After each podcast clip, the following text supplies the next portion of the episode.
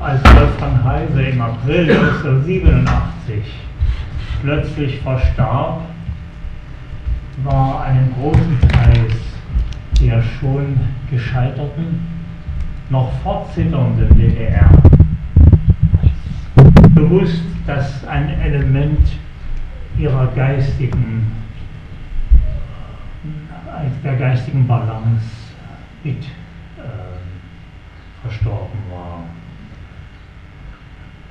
Heise hat aus einem ähm, in der damaligen Zeit schon seltener gewordenen reichen Wissensschatz aus einer wie äh, schon märchenhaft fernen, schönen Bildungswelt heraus und dann natürlich durch sein immer gegenwärtiges Handeln in seiner Zeit als ein Aufklärer gewirkt, als ein Lehrer, in vielen Fällen auch als ein Freund. Und das in einer bereits seit den 60er Jahren zunehmend tief verhangenen, ideologisch tief verhangenen Welt, die sich unruhig hin und her bewegte, gleichsam zwischen dem ideellen Anspruch der Gesellschaft und der harten Prosa der Realität. Und als er fehlte mit einem Male, da bemerkten wir alle, dass er kaum je von sich gesprochen hatte. Während so viele von uns damals die Klarheit seiner Analysen, die Kultur seiner Bildungswelt, seine Toleranz, die vermittelnde Fürsprache, das Eintreten für ähm, in Misskredit, in Unglück geratene Kolleginnen und Kollegen erlebt hatten und die wir auch erlebt hatten, die Kraft der Gemeinschaft mit seiner Frau, der Romanistin Rosemarie Heise, auch inzwischen verstorben ist. Wolfgang Heise war einer der prägenden Gestalten der kulturellen Welt der DDR, einer deutschen Nachkriegskultur damit,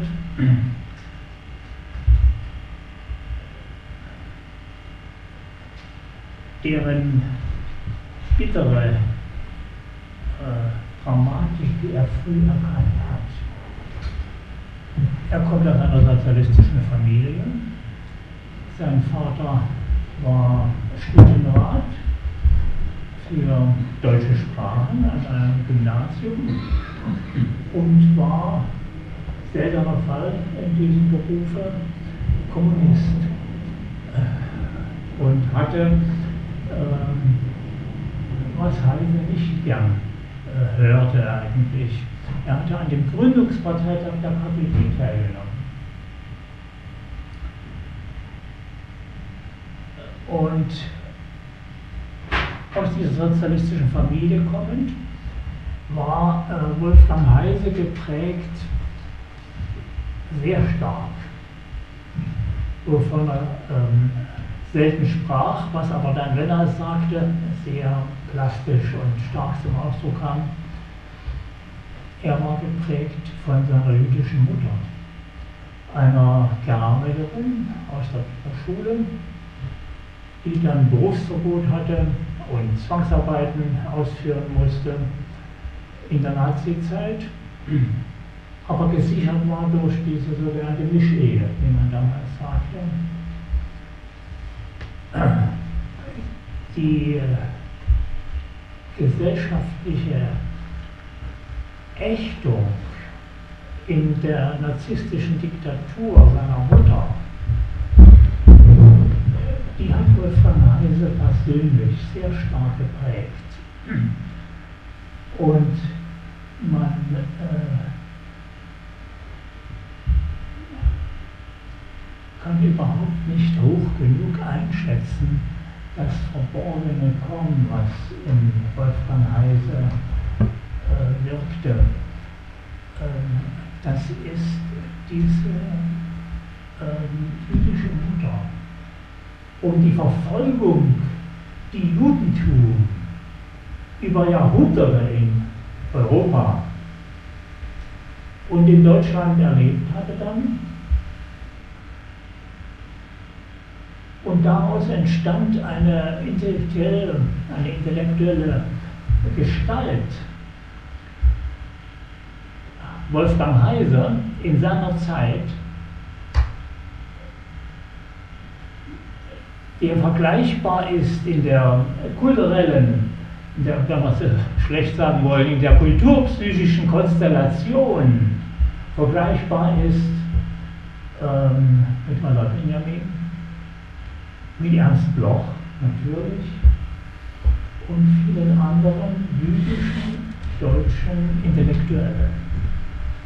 Aus diesem äh, Umfeld, in diesem Zirkel, ist Wolfgang Heises äh, Beständigkeit für den sozialistischen Gedanken, für diese sozialistische Gesellschaft, die sich hier als ein so schwerblütiger Versuch in die deutsche Nachkriegsgeschichte eingesenkt hat, nach einem fremden Muster, im sowjetischen natürlich, und äh, in dieser Standhaftigkeit seiner Parteinahme und in der ähm, inneren äh, Distanz, die er dazu eingehalten hat. Äh, diese im empirischen, einfachen Sinne Ortlosigkeit seiner Intellektualität ist ähm, eigentlich der Quell seiner Besonderheit und seiner Wirksamkeit.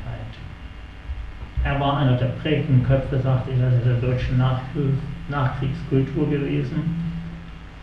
Noch als Jugendlicher ins Zwangsarbeiterlager gebracht, in ein Zwangsarbeiterlager gebracht, sah er nach dem Kriege bald das Unfertige der Teilung in zwei einander feindlich verbundene deutsche Teilstaaten, den anfangs strikt restaurativen und dem entgegen den sozialistischen.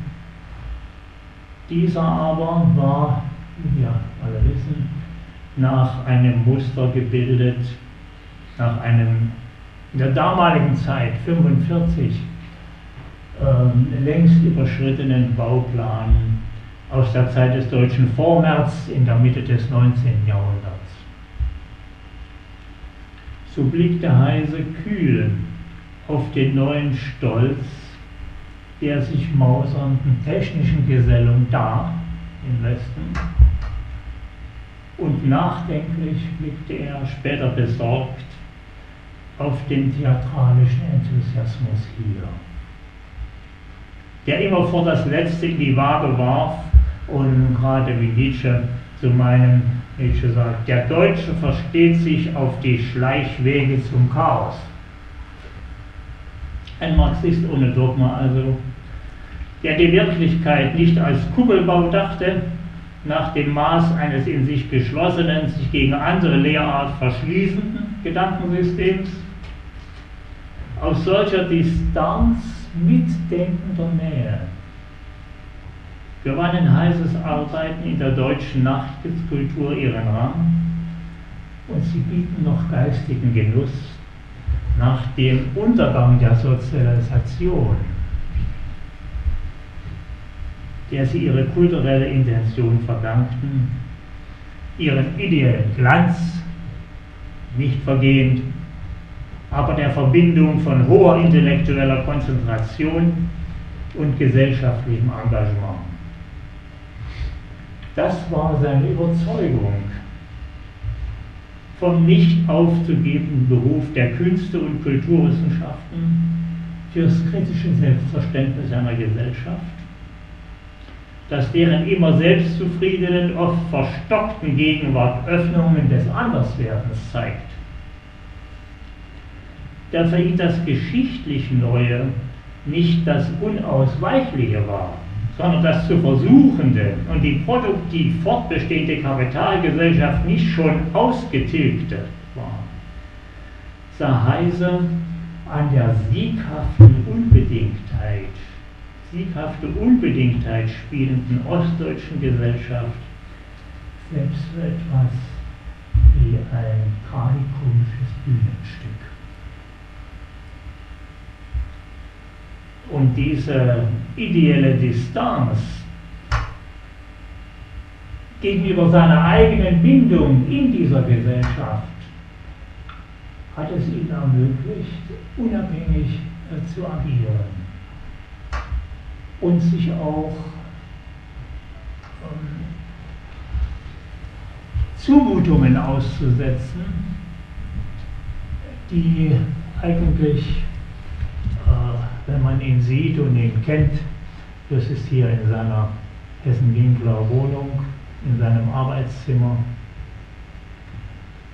äh, Zumutungen sich auszusetzen, die beschämend sind. Er war in der frühen Zeit auch bereit, Funktionen anzunehmen. Er war sogar einmal einige Monate Dekan der Philosophischen Fakultät, hat begonnen, äh, mit einem Mitarbeiter der Kreisleitung der SED damals, äh, was noch ein vernünftiger Mann war, ähm, das sogenannte marxistisch-leninistische Grundstudium zu reformieren. Aber er wurde nach vier Monaten abberufen. Das hing damit zusammen, äh, dass ähm, die Auseinandersetzungen einsetzten über äh, Robert Habermann, dessen Schrift äh, Dialektik ohne Dogma, der nicht übermäßig äh, ernst nahm, möchte man beinahe sagen. Aber es gab ein ganz äh, einfaches Prinzip und da kommt wieder dieses, was ich vorhin sagte, von dem Vergleich Benjamin Bloch, andere, die stehen in einer Gesellschaft engagiert, aber außerhalb derselben zugleich innerlich und sehen darauf, äh, reflektiert darauf. Sie reflektieren das, was sie erleben. Das heißt, es ist ein, sozusagen eine, eine im ursprünglichen Sinne philosophisch reflektierende Position, die sie einnehmen. Und das war bei Heidegger. Ähm, Habermann sollte verurteilt werden, weil eine italienische, italienische kommunistische Zeitung, L'Unità, sich an das das Politbüro der SED gewandt hatte. Das haben die italienischen Partei hat also über die Zeitung gemacht, die diese Schrift von Habermann, äh, Dialektik ohne Dogma, ähm, positiv besprochen hatte und warum man hier eine solche Auseinandersetzung darüber führt. Und das wäre doch nicht schön, könnten Sie denn nicht anders. Und, so. und da wurde ein Kreis von äh, Philosophen und einigen weniger anderen Gesellschaftswissenschaftlern gesucht die, der dem entgegnen sollte. Das wollte die Partei nicht selbst machen, das sollte so in Habermann, äh, Verzeihung, und äh, Heise hat sich geweigert, äh, das mit zu unterzeichnen und hat dazu einen äh, entwaffnend einfachen Satz gesagt. Gegen einen Mann, der als Kommunist zwölf Jahre im KZ gesessen hat, unterschreibe ich nichts. und die Erklärungen, äh, die er bei anderen Gelegenheiten abgab des Boulevard, äh, die waren ähnlich einfach. Äh, wenn er dann angegriffen wurde, er hat also Rudolf Bau unterstützt und ihn beraten bei seinem Buch. Er hat Lothar Kühne unterstützt, den ähm, möglicherweise viele nicht mehr kennen und dessen Arbeiten aber sehr interessant waren, von einem ursprünglich äh, marxistisch-kommunistischen Enthusiasmus, wie aus der Frühzeit des, des, des Marx, also beinahe noch des, des vor 48er Marx. Das er bereit. Also er hat immer wieder sich für solche Sachen eingesetzt und er hat natürlich auch dann Heiner Müller unterstützt, Christa Wolf bei ihrem Eulenspiegel-Projekt äh, unterstützt und das versucht. Also er ist überhaupt derjenige gewesen, der Heiner Müller äh, im Grunde genommen prinzipiell äh, einen Platz äh, durch seine Interpretationen gegeben hat in der DDR-Kultur. Also eine selbstreflexive Existenz, die er eingehalten hat. Nun wäre dann über verschiedene einzelne Punkte seines Denkens etwas zu sagen. Zur Biografie äh, will ich das gar nicht jetzt weiter ausführen. Vielleicht ist es als erstes zuerst bei seinem ähm, Hauptprojekt einzusetzen. Das betrifft die deutsche Literatur und Philosophie äh, zwischen 1750, 1750 und 1850. Das war für ihn gleichsam, äh, um den Jasperschen äh, Ausdruck zu benutzen, der bei Jasper in Mannegar gehört, das war für ihn die Achsenzeit, in der seiner Meinung nach die ideelle Problematik, noch nicht die soziale, die ideelle Problematik der ähm, europäischen Industriegesellschaft entworfen wird. Und er sah die Marxische Theorie, die ja äh, schlecht nur aus den Hauptwerten heraus, man kann äh, Marx denken äh, sehr gut, glaube ich, verstehen, indem man ihn einbettet in die frühe Zeit der 30er der deutschen sozialen Literatur, also auch der rechtswissenschaftlichen sozialen Literatur der 30er und 40er Jahre des 19. Jahrhunderts. Das war die Zeit, in der in verschiedenen Richtungen, sehr breit streuend von kommunistischen, sozialistischen, liberalen, ähm, auch Lorenz von Stein Theorie, Thünens Theorie, ähm, in der ähm, praktisch das Resultat der französischen Revolution bearbeitet wurde, aber als ein ausgebliebenes. Denn äh, diese Freiheit, Gleichheit, Brüderlichkeit, das setzte sich dann fort als erste Mal natürlich als die ähm, äh, das Diktat ähm, der neuen Geldaristokratie gegenüber der Feudalaristokratie. Also diese Problematik dann ähm, ähm, Marx in der frühen Zeit dann sehr Blanqui, hat die Blanqui-Schriften gelesen, was äh, selten äh, beachtet wird. Und es gibt einen Brief von äh, Marx aus der Zeit seiner Niederschrift des Kommunistischen Manifests, also November, Dezember 47, 48 erschien es dann, ein Brief von Marx an Engels, wo er sagt, wir werden diese, das ist ja ein großer Teil dann Kritik der anderen sozialistischen Theorien außer seiner, die er jetzt entwickelt, enthalten. Blanqui lassen wir aus, es ist unsere Position. Das darf man nicht übersehen. Das, äh, kannte er genau, er hat das studiert. Und das ist eigentlich diese Gärungszeit in der sozialen Literatur, in den, die gipfelte dann im Vormärz. Und er hat den Gipfel dieser, dieser Zeit dann natürlich gesehen in seiner Fortsetzung dieser sozialkritischen, sozialistischen, frühkommunistischen, wie wir etwas äh, abglettend sagen, nicht wahr, das heißt frühkommunistisch. Ähm, äh, war er spätkommunistisch oder wo ist der Spätkommunismus? Äh, der, dann kommt ja wohl noch, oder wer sollte man sagen? Also solche Früh-Spät-Sachen sind schwierig. Äh, er hat zu dieser Gärung, sozialen Gärungsliteratur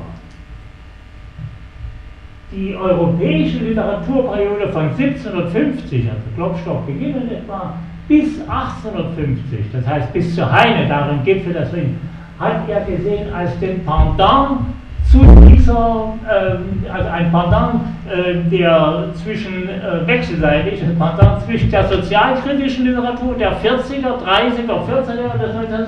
und der großen Literaturperiode. Deshalb hat er sie bearbeitet, von 1650 bis 1850. Und an dieser Zeit, ähm, an dieser Literatur hat er natürlich Goethe in den Mittelpunkt gestellt. Ja, für, äh, für Heise war äh, erstmal natürlich die, äh, Sprachreichtum, nicht wahr? Also, es ist, was die Literatur betrifft, die Weltliteratur betrifft, nach Shakespeare äh, der Autor, der den meisten, den, den breitesten, weitesten Wortschatz hat. Das ist schon viel. Das, äh, äh, da baut etwas auf, nicht wahr? Wie eine Straße aus gutem Pflaster, baut eine große Literatur sich aus Wortschatz auf. Und auch Philosophie, wenn man ans Bloch denken und andere, dann das baut sich auf einen Wortschatz auf, nicht wahr? Weil Bloch natürlich einer aus den jüdischen Mysterien, das ist klar die sich so leicht mit Marxismus verbinden ließen. Das ist das, ähm, der Lichtschein, der über Blochs Werk liegt. Dass, dass dies beides sich so leicht verbindet. Und das ist aufschlussreich für Marx, der ja auch aus einem äh, jüdischen Elternhaus kommt. Und zwar Vater und Mutter.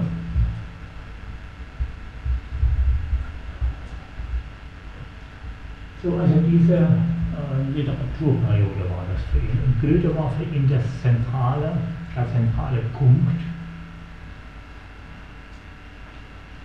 Neben dem außerordentlich Literarischen ist es natürlich philosophisch der Pantheismus.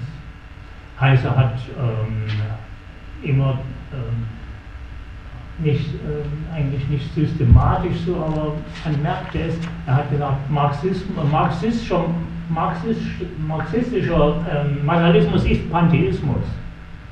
Das ist, das ist keine Klopfmaterie, äh, keine Klotzmaterie, sondern das ist, äh, ist Pantheismus.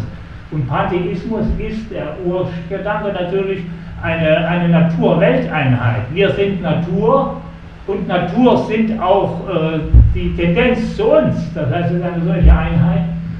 Und darauf war dann das. Der Pantheismus das interessierte ihn, darum hat er auch in seiner Abbietschrift den äh, deutschen, äh, damals vergessenen ähm, äh, Edelmann behandelt, ein übel verfolgter äh, Frühaufklärer in der deutschen Aufklärung. Und dieser goethische Pantheismus äh, war die theoretische Ebene, was ihn philosophisch interessierte. Und dann hat er an Goethe ein Element äh, geschätzt, das ist eigentlich seine Art von Fortschrittsbewusstsein und von Konstanz beim Fortschritt, ohne Revolution zu sein. Ähm, Goethe hat alle äh, revolutionäre Attitüde für verhängnisvoll gesehen. Und so Heise auch. Also die revolutionäre Attitüde, die in der DDR und der Sowjetunion war, das war für ihn in sich fragwürdig. Und von daher war natürlich auch sein Blick auf das sowjetische ähm, Experiment das sich dann so schwerblütig in die deutsche Nachkriegsteilgeschichte eingesenkt hat. War sein Blick ähm, eigentlich getragen im Positiven davon, dass er sagte, das ist das Beispiel für den tragischen Gang der Geschichte. Weil der Fortschrittsbegriff Heises war pantheistisch gesehen stets, das ist ein, es Fortschritt geschieht in illusionärer Überhöhung dessen, was möglich ist, aber es steht im, im Horizont des ideell Möglichen, des sozial, des psychisch, des menschlich ähm, entworfenen Möglichen. aber es ist illusionär. Aus diesem Grunde ist aller Fortschritt ein tragischer Vorgang. Das ist, äh, wenn man so sagen will, original Marx Auffassung. Äh, wenn man liest, äh, Marx ähm, äh, Adresse zum äh, Scheitern der Pariser Kommune,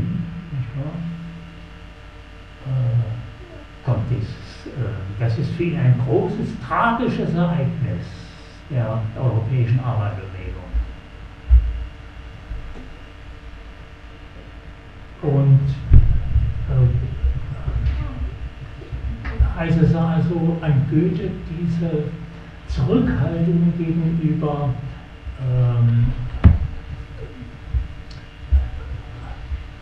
dem illusionären Grundgestus von ähm, Revoluzertum, nämlich dass man das, was man denkt und möchte,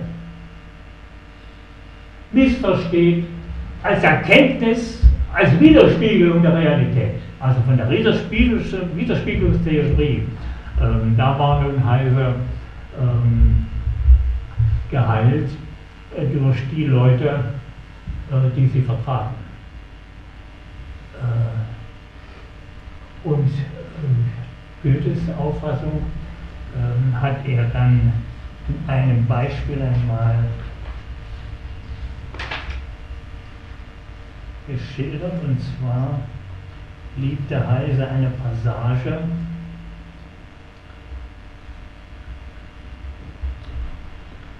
wir wollen das so uns klar machen, Heises Theorie seiner Gegenwart.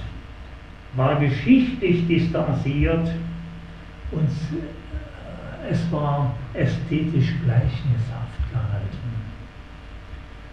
So ergab sich ihm ein Verständnis der Marxischen Leitdoktrin ohne Revolutionsapotheose.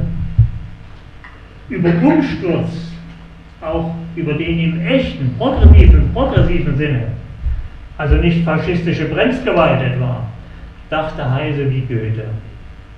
Unausweichlich, aber zerstörerisch. Und am Ende sich selbst zerstören. So dass ich das unternommene Wagnis bald korrigieren müsste, das nicht erreicht und so sich selbst verzehrt. Heises Arbeiten sind ganz merkbar natürlich auf die, auf die eigentliche intendierte Problematik des Sozialismus gerichtet, nicht auf die empirische Realität. Auf die lange Dauer, also, die eine Sache hat.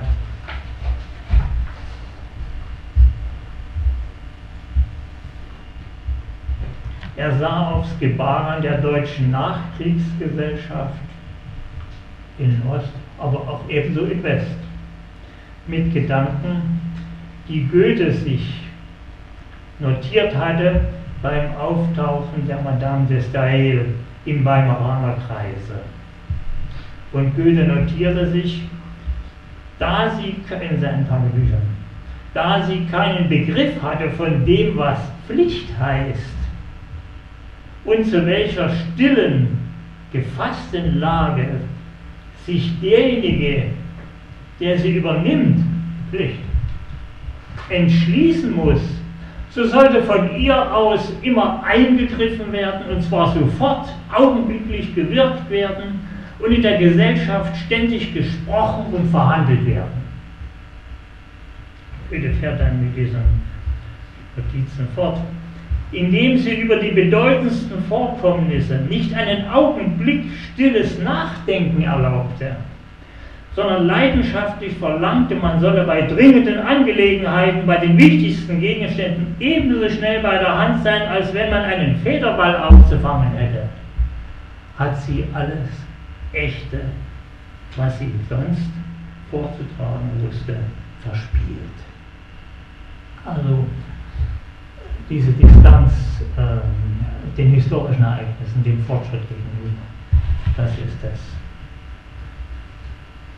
Also Philosophie spiegelt nicht wider, sondern sie, sie äh, macht erkennbar, so wie Beckmann einmal von der Bildkunst sagte, sie zeigt nicht, sie macht sichtbar. so soll Philosophie nicht widerspiegeln, sondern äh, sie, sie lässt erkennen, also der Doppelcharakter von Geschichte ähm, als einen realen, experimentierenden, sich selbst ähm, fortwälzenden Vorgang, eruptiv, dann wieder stille, wieder eruptiv und darüber hinweg die beiden ideellen Ebenen, Philosophie, Wissenschaften und die Künste. Und die Künste sind eigentlich die Platzhalter des Humanmöglichen Heiser.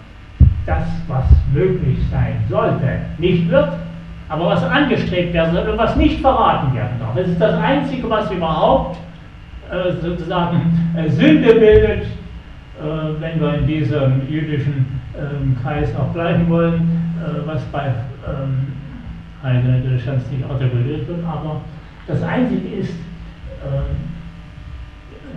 die Realität des Möglichen zu verleugnen. Das ist äh, äh das, äh, was Heise an der Kunst suchte und was er an, an Heiner Müller schätzte und ähm, mit ihm auch besprach. Er hat bei verschiedenen ähm, Schriften äh, sich mit Heiner Müller ihn aufgesucht und er mit ihm darüber gesprochen. Und er hat einen Anfangsentwurf, der aber dann natürlich durch seinen frühen, durch Anna Müllers frühen Tod nicht mehr ausgeführt wurde. Gehabt. Heiser hatte ihm gesagt, du bist ja ähm, Autor, du solltest ein Giordano Bruno Stück schreiben. Also der Giordano Bruno in 1600 auf dem Capiflore in Rom äh, verbrannt worden ist als Ketzer soll es ein, ein Giordano Bruno Stück schreiben. Also das waren die interessanten Themen für ihn. Und er Kunst hat Heise diese Aufgabe gehabt, das, ähm, das Ideal Mögliche, ideell Mögliche zu fassen und darzustellen und auszumalen.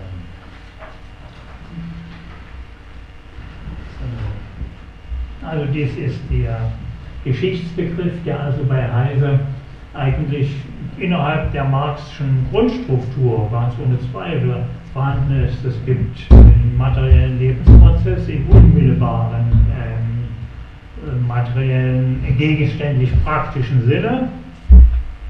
Zuletzt dann äh, hochtechnisiert und die Gesellschaft in also einen immer stärkeren ähm, ähm, Technisierungs- und Mechanisierungsprozess hineingerissen. Es ist keine, keine wirkliche Distanz mehr davon vorhanden. Die werden immer mehr verteilt, gruppenweise aussortiert in diesen Technisierung, diesen materiellen Prozess, wie in ein, ein, ein wildes Tier, was aufsaugt, hineingerissen.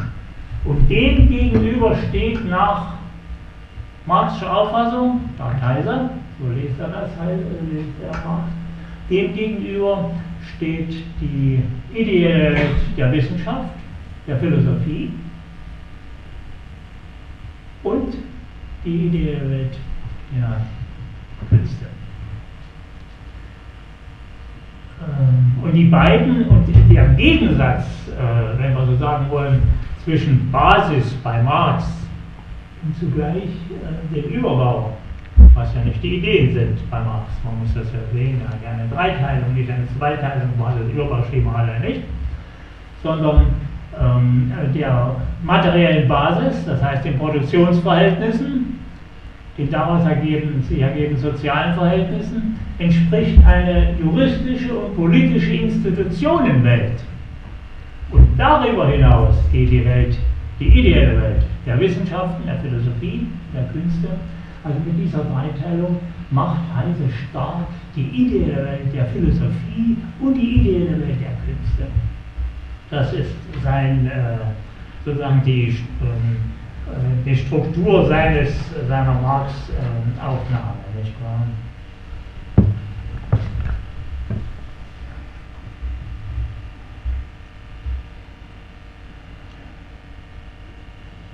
Die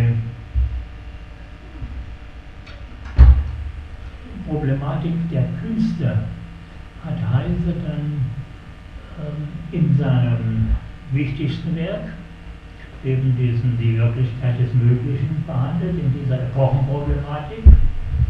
Und er führt das bis zu Heine. Und Heises Heine-Darstellung ist für ihn selbst, für Heise selbst, ähm, in seiner eigenen geistigen Konstitution sehr aufschlussreich. Und zwar sagt er über Heine, ich zitiere das am besten einmal aus dem ähm, Wortlaut von Heise.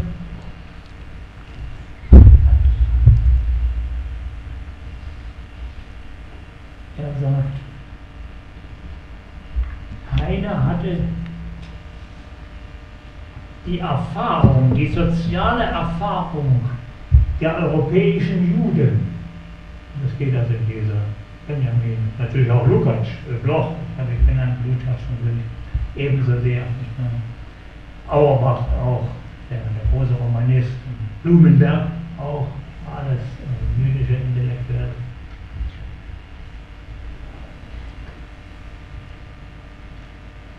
Heine hat die europäische Tradition die Sozi einer sozialen Erfahrung von Zerstreuung, Ghettoisierung, Entrechtung, Verfolgung, Pogrom, Armut festgehalten und als eines der Gewichte, die an der europäischen Kultur ziehen, das heißt, ihnen eine bestimmte, bestimmte Stabilität geben, meint er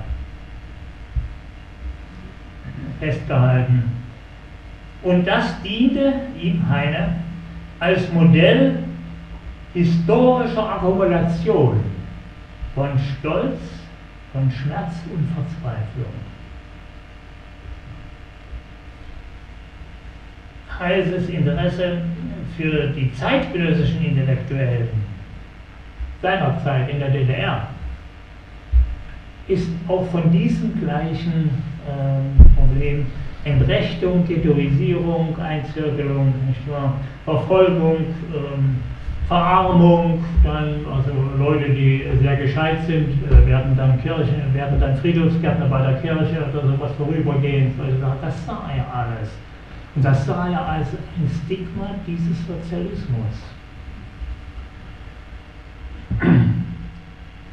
Also Heiser hat das gesehen für seine Heine Auffassung, ich zitiere weiter, Heines Tiefenschicht, die relativ selten offenes Wort wird. Aber Heines Begreifen seiner Gegenwart durchwaltet. Bewusst und auch unbewusst.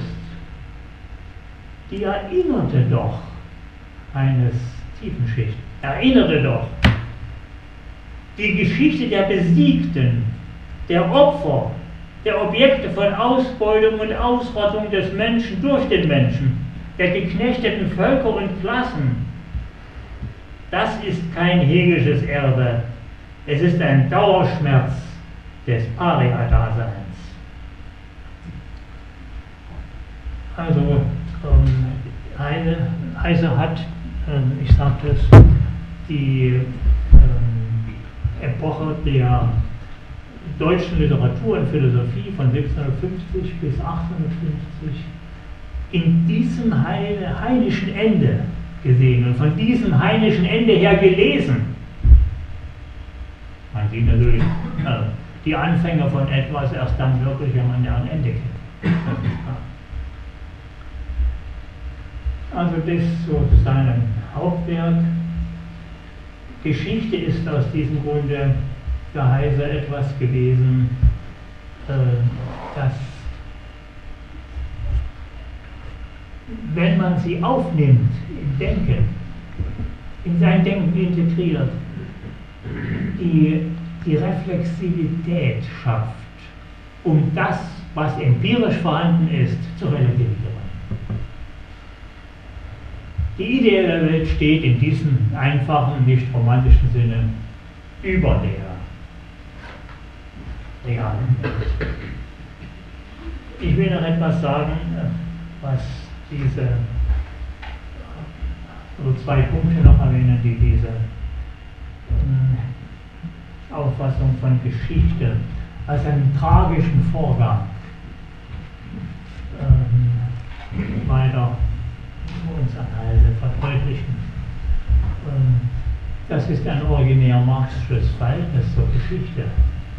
Marx hat bei äh, schweren äh, persönlichen Ereignissen, und die waren nicht äh, selten in seinem Weg, auf seinem Lebensweg, ähm, was ihn wirklich dann ähm, niederzuwerfen drohte oder daran ansetzt, das versuchte, ihn niederzuwerfen etwa, hat Marx sich manchmal ähm, äh, stundenlang hingesetzt und die griechischen Klasse im Original gelesen.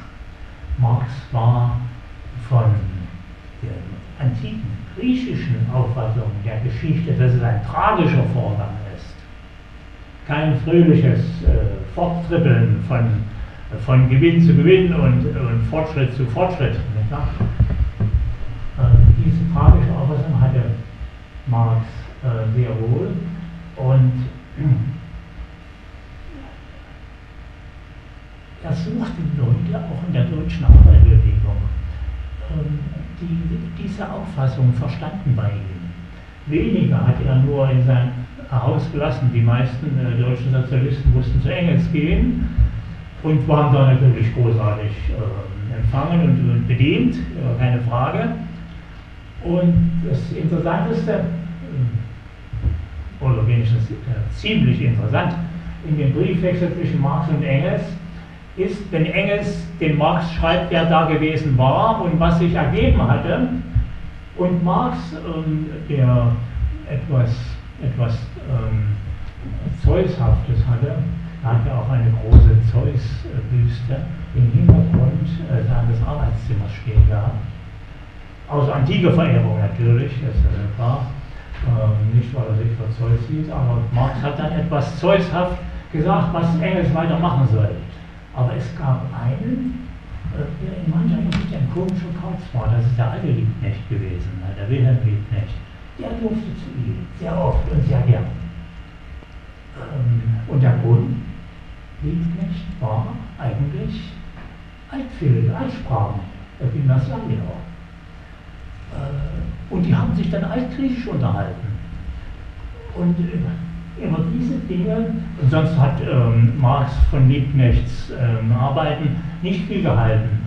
Ähm, äh, das Gothaer Programm, das Marx auf eine schreckliche, äh, zeughafte Weise zerrissen hat, als ein, als ein verlumptes äh, Papier, ähm, das ist ja von Liebknecht verfasst gewesen.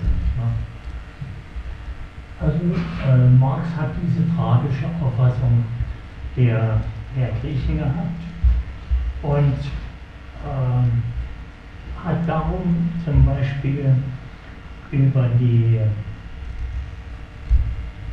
das geschichtliche Bewusstsein, ähm, ähm sozusagen das, das ähm, autoritäre geschichtliche Bewusstsein, das in der DDR galt, gesagt, ich zitiere Heiser, ich finde, dass in historische Einschätzungen oft eine peinliche Teleologie hineinkommt. Die Selbstgewissheit, es ist erreicht, ein residualtheologisches Verhalten zur Geschichte, deren sogenannter Sinn auf die eigene Gegenwart zusteuert. Eine Prise hegelianisches Selbstgeschichtsbewusstsein als ob der Sozialismus und Kommunismus ein der vergangenen Geschichte immanentes Telos sei. Das ist äh, viel gesagt.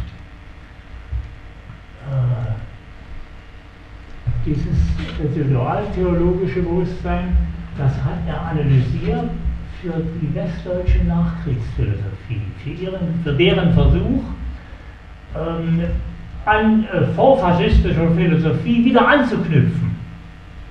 und hat äh, das in seinem ersten äh, Buch, äh, die Aufbau in die Illusion, dargestellt.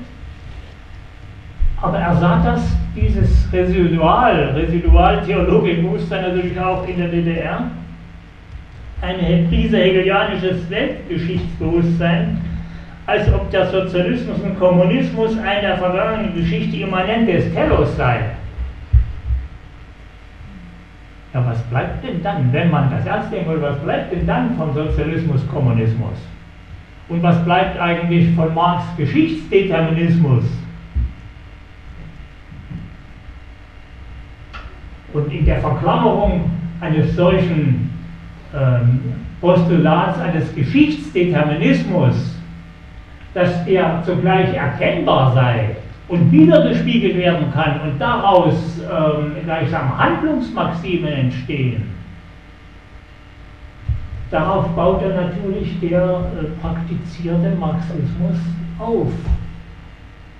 Und das hat Heise mit einem solchen äh, Sachen einfach äh, nicht weggewischt, sondern als einen höchst bedenklichen Irrtum angesehen, über den man nachdenken also das zu seinem Geschichtsdenken. Und einen anderen Punkt, was ich noch sagen wollte, das betrifft die, vielleicht setzt man am besten da auch bei Goethe ein, der Heise. Heise äh, schätzte eine Goethe-Notiz von des späten Goethe von 23, also 32 ist verstorben, schon 70-Jährige, über 70-Jährige, in dem Aufsatz Goethes bedeutende Fördernis durch ein einziges geistreiches Wort. Und da heißt es bei Goethe, hierbei bekenne ich, dass mir von jeher die große und so bedeutend klingende Aufgabe, erkenne dich selbst. Sokrates immer verdächtig vorkam. Der Mensch kennt nur sich selbst, insofern er die Welt kennt, die er nur in sich und sich nur in ihr gewahr wird.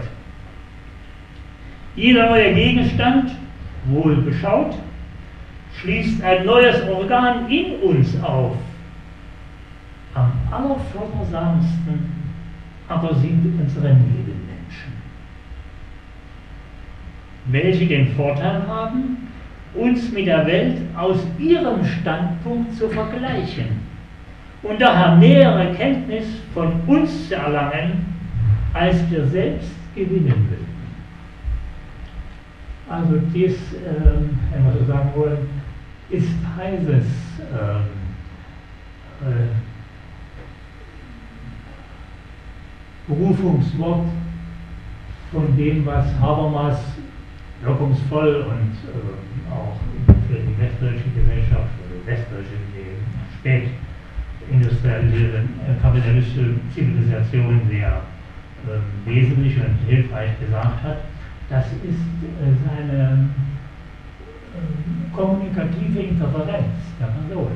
Habermas baut es darauf aus, eine rationale, kommunikative Interferenz äh, zwischen Auffassungen aufzubauen.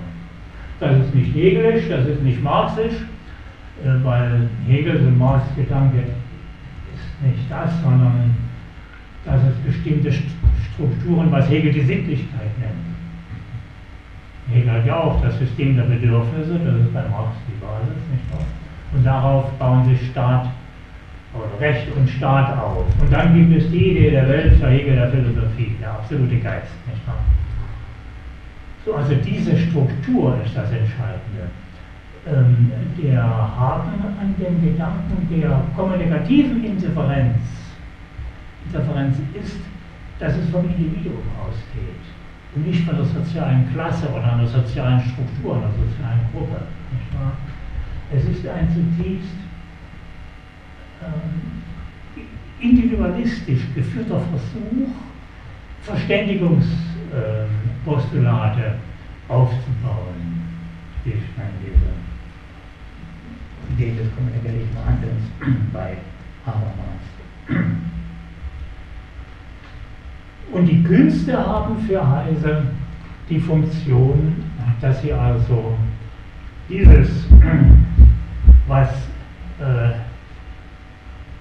äh, was Goethe Misstrauen machte, erkenne dich selbst. Sie haben die Funktion, ähm, gleichsam, äh, dass ein Bild in der Doppelheit von Realität und von ideell Möglichen, vom Besseren, vom Humanen darzustellen. Und seine Kritik, ähm, er hat mit, ähm, also mit 21 und 22 Jahren über äh, 50 oder 56 Theaterkritiken geschrieben. Ähm, als Theaterkritiker äh, des Gewerkschaftsverlags in der DDR in Berlin Tribüne und kannte sich also in diesen Dingen sehr genau aus und hat das sehr ernst genommen. Und von daher, von diesen ursprünglichen, beinahe noch ähm, Jugend, äh, späten Jugendleistungen und Konzepten, die er äh, immer nach dem Besuch einer Aufführung, das betraf auch ähm, Barlocks Aufführung, also Barlocks Inszenierungen aus West-Berlin und Ost-Berlin, es war ja noch die Zeit 46, 47, dass Heise noch gar nicht übersiedelt war nach Ostberlin, er hatte noch in Westberlin gewohnt. Und äh, aus dieser Zeit hat er also seine ästhetischen Konzepte gleichsam ähm, experiment, geistig experimentell spielend entworfen. Und seine späten ästhetischen ähm, Notate, Konzepte, auch ähm, Eingriffe sind immer davon getragen gewesen, ähm, dass dieses Erkenne dich selbst nach goethischem Muster über die Welt geschehen muss. Dass man die Epoche sieht, dass Kunst die Epoche zu spiegeln hat und die Individuen, die Individuen äh, innerhalb ihrer epochalen äh, Verstrickungen, ideellen Überhöhungen und äh, dem Scheitern. Und es kommt von daher also aus Heises ästhetischen ähm, Texten ein ähm, starker Vorbehalt gegen die ähm, gegenwärtig nicht einzig, aber doch sehr ähm, die Dominanz erstrebende Tendenz, dass man sozusagen subjektive Befindlichkeiten äh, gleichsam ähm, ähm, so, mit einem Wurf, mit einer, mit einer Grimasse, mit einer, mit einer äh, komischen Skizze äh, inszeniert, nicht wahr? Also dann auch, dass es muss auf jeden Fall auffallen, es muss etwas Warenhausmäßiges haben, nicht wahr, wo vieles zueinander kommt und das erscheint dann als Unabhängigkeit als, als, als darüber steht. So. Also der Verfall der Künste in der wahren Gesellschaft. Äh, das äh, hat seine ästhetischen Gedanken geprägt und geführt eigentlich. Ich will zum Schluss kommen. Heißes Erwartungshorizont in seiner Wissenschaft, in den Künsten der DDR, in der Gesellschaft der DDR, überhaupt in der europäischen Industriegesellschaft, enthielt Heise der Erwartungshorizont, enthielt den Herdenrealismus zweier voneinanderziehender und ineinander stürzender Bewegungen. Aufbruch und der Idee einer Kultur freier Vergesellschaftung der aus der Epoche dinghaften ökonomischen und sozialen Zwangs heraustreten könne. Die Entfremdungsproblematik hatte als aus der Verdinglichung, aus der Warenstruktur äh, der Arbeits-, des Arbeitsprodukts abgeleitet, wie Marx im Original auch. Also dies ist eine Seite, die ist Aufbruch und der Idee einer kulturfreier Vergesellschaftung, die erste Epoche der dienhaften ökonomischen und sozialen Zwangslagen heraustreten können und dagegen der reale Gang des Fortschreitens unter den entstellenden Zwängen vorgefundener Bedingungen und beschränkter Sicht der Akteure.